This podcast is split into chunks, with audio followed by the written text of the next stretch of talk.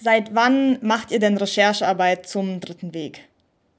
Da können wir aus Selbstschutzgründen keine genauen Angaben machen.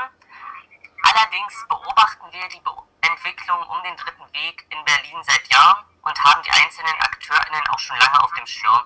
Also denken wir, dass wir eine relativ fundierte Einschätzung zur gegenwärtigen Situation geben können. Und was würdet ihr denn sagen, wie nehmt ihr den dritten Weg und auch die NRJ, also Nationalrevolutionäre Jugend, in den letzten Jahren wahr? Also welche aktuellen Tendenzen seht ihr? Obwohl der dritte Weg eine straff organisierte Kaderstruktur ist, gibt es äh, ganz klar Unterschiede im Auftreten der einzelnen Gruppierungen in unterschiedlichen Bundesländern. Wir können und wollen deswegen keine allgemeingültigen Aussagen treffen, sondern vor allem die Entwicklung in Berlin und Brandenburg beschreiben. Jeden Fall, dass der dritte Weg in Berlin und Brandenburg seine Aktivitäten in den letzten Jahren merklich hochgefahren hat. So war die Partei beispielsweise noch 2014 und 2015 im Rahmen der massiven Proteste gegen die Unterbringung von Geflüchteten kaum präsent. Inzwischen ist sie aber die aktivste Neonazi-Struktur in Berlin. Und das hat mehrere Gründe. Durch den Niedergang der NPD bzw. der Heimat und dem Verbot großer Kameradschaftsstrukturen, wie zum Beispiel vom Netzwerk Nationaler Widerstand Berlin, wurde der dritte Weg zu einem Sammelbecken für viele Neonazis, die bereits zuvor in anderen Strukturen aktiv waren. Sie stellen dem dritten Weg nun ihr neonazistisches Bewegungswissen zur Verfügung. Das betrifft unter anderem, aber nicht nur, einen der Hauptverdächtigen der rechten Anschlagsserie in Berlin-Neukölln. Auf der anderen Seite betreibt der dritte Weg seit ungefähr zwei Jahren eine aktive Kampagne zur Nachwuchsrekrutierung, die durchaus junge Leute, vor allem Männer, an die Partei und deren Jugendorganisation, die äh, sogenannte Nationalrevolutionäre Jugend oder kurz NRJ, herangeführt hat. Das Auftreten vom Dritten Weg in Berlin ist vielfältig und äh, dadurch geprägt, dass die Partei in der Stadt keine uns bekannten Räume hat. Sie muss dadurch anders arbeiten als beispielsweise in Plauen, Hilchenbach, Ohrdruf oder Schweinfurt, sie eigene Büros als Anlaufstellen betreibt. In den eigenen Medien inszeniert sich der Dritte Weg in Berlin als äh, völkische Kümmererpartei, die soziale Probleme angeht. Die Partei organisiert beispielsweise Stände mit kostenlosen Weihnachtsgeschenken oder verteilt Spenden an weiße Wohnungslose. Zugleich betreibt der Dritte Weg einen harten Kampf um die Dominanz im öffentlichen Raum. Die Partei verteilt regelmäßig Flyer, verklebt massenhaft Sticker und Plakate oder besprüht kontinuierlich äh, Graffiti-Halls mit eigenen Inhalten. Räumlicher Schwerpunkt der Aktivitäten sind dabei klar die Plattenbaugebiete in Ostberlin und hier vor allem Marzahn-Hellersdorf. Gleichzeitig sehen wir aber auch eine steigende Gewaltbereitschaft.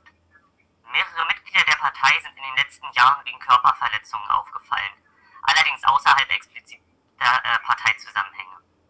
Zudem haben Gruppen in Parteikleidung mehrfach versucht, ein äh, alternatives Jugendzentrum in Ostberlin anzugreifen, zuletzt vor rund einem Monat. Auch als eine größere Gruppe von Neonazis am 1.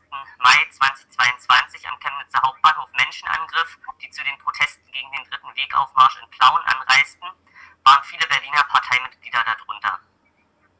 Neben den Aktivitäten nach außen sehen wir aber auch ein Ansteigen interner Aktionen, was beispielsweise Jugendtreffen oder Schulungsabende sein können.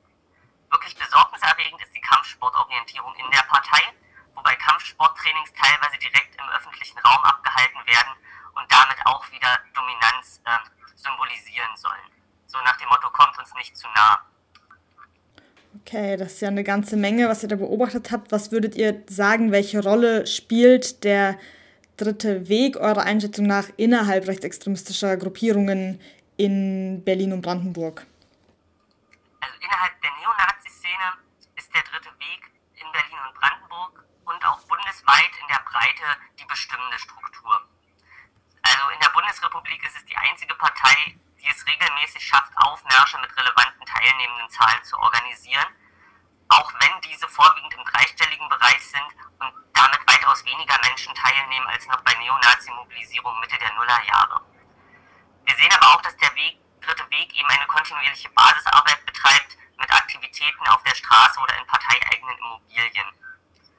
Innerhalb des dritten Wegs bundesweit ist der Berliner Stützpunkt zusammen mit den Brandenburger Strukturen inzwischen tonangebend. Auch der Bundesvorsitzende Matthias Fischer wohnt ja in Nordbrandenburg.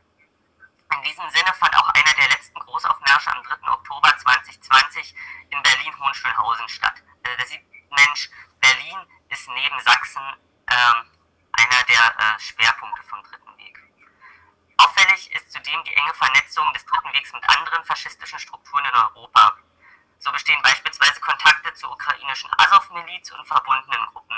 In Spanien pflegt der Dritte Weg eine Verbundenheit mit Devenir Europeo, äh, wobei es gerade im Jugendbereich zu regelmäßigen internationalen Treffen kommt.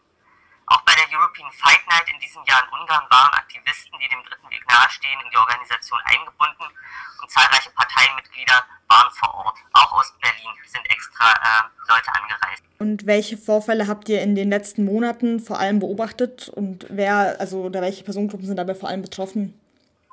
Das ist schwer zu sagen. Also der Dritte Weg betreibt vor allem eine massive ähm, Kampagne zur Dominanz auf der Straße. Also sie, sie besprühen äh, in einigen Bezirken kontinuierlich äh, Graffiti-Wände mit eigenen Inhalten oder kleben Sticker. Dass sie direkt in äh, Konfrontation mit Personen gehen, ist eher selten. Und dann sind es auch äh, eher einzelne Parteimitglieder, die das außerhalb von Parteizusammenhängen machen. Aber die gehen dann zum Beispiel auch Menschen an, die sie als links lesen oder als äh, nicht deutsch markieren. Und dann, was äh, wirklich besorgniserregend ist, ist, dass der dritte Weg in Berlin äh, im letzten Jahr zwei Angriffe auf ein alternatives Jugendzentrum äh, am Rand Ostberlins gestartet hat und die da wirklich sich mit einer größeren Gruppe getroffen haben, um ähm, vor das Zentrum zu gehen. Es gab zwei Angriffe, beide ähm, waren nicht erfolgreich, aber der, der Organisationsgrad, dass sie sich als Gruppe treffen und äh, dorthin gehen, ist schon beachtlich und es zeigt halt, sie wollen eine Dominanz im öffentlichen Raum herstellen. Jetzt habt ihr ja auch einen versuchten Angriff vom dritten Weg-Angehörigen beim diesjährigen CSD in Berlin beobachtet. Kannst du schildern, was dort genau vorgefallen ist?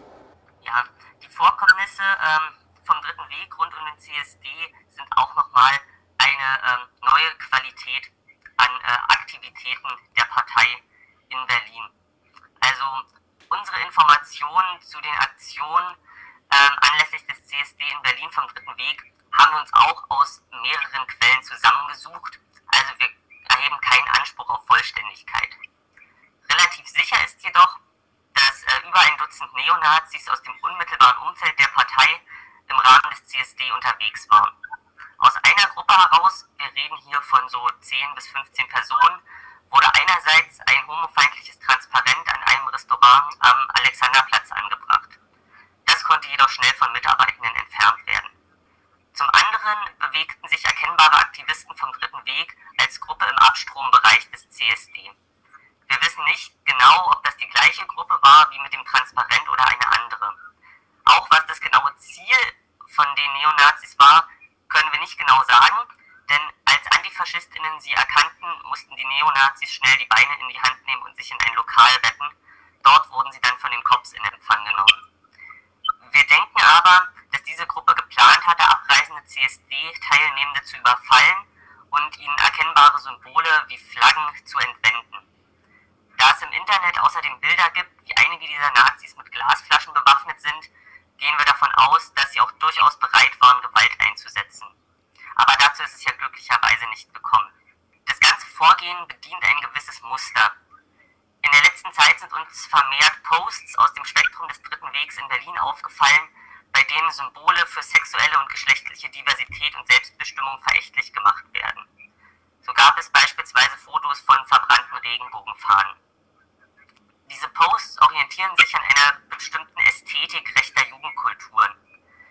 Insbesondere im Fußballbereich gibt es vielfältige Telegram-Kanäle, wo bestimmte Gruppen zeigen, wie sie Fahnen oder Kleidungsstücke, die sie von äh, vermeintlich verfeindeten Strukturen haben, zerstören.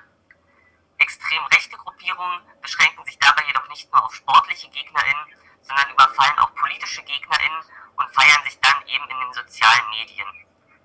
Im Kontext des jetzigen Pride Month gab es gerade aus Osteuropa eine Vielzahl von Posts mit zumeist jugendlichen Männergruppen, die stolz Regenbogen oder andere Pride-Flaggen zerstörten.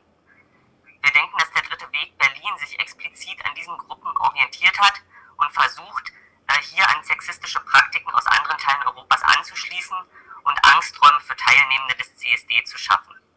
Auch wenn sie damit unseres Wissens nicht erfolgreich waren, kam es im Kontext vom CSD in Berlin auch abseits des dritten Wegs äh, zu einer Vielzahl an homo-, trans- und queerfeindlichen Übergriffen. Der dritte Weg steht ähm, generell für eine heterosexistische Politik, die im Kontext völkischer Familienvorstellungen sexuelle und geschlechtliche Diversität und Selbstbestimmung ablehnt. Insbesondere im Pride Month kam es bundesweit zu Aktionen der Partei wie äh, Flyer-Verteilrunden, die dann auf der Homepage dokumentiert wurden. Mit dieser Thematik kann der dritte Weg leider gut an gesellschaftliche Ressentiments anschließen. Gerade trans- und queerfeindliche Hetze entwickelt sich momentan zu einem wichtigen Themenfeld der extremen und bürgerlichen Rechten, von ehemaligen Chefredakteuren der Springerpresse über Teile der CDU bis zur gesamten AfD, aber eben auch Neonazis ähm, wie dem Dritten Weg, die, auf, äh, die dieses Thema bedienen. Aber trotzdem ist diese explizite Gewaltbereitschaft, wie wir sie beim CSD in Berlin gesehen haben, auch für uns neu und muss unbedingt weiter beobachtet werden. Noch eine letzte Frage zum CSD in Berlin. Das Ganze hat ja eine gewisse Öffentlichkeit auch bekommen und wurde auch medial aufgegriffen. Wisst ihr, ob es irgendwelche Konsequenzen im Nachgang gab?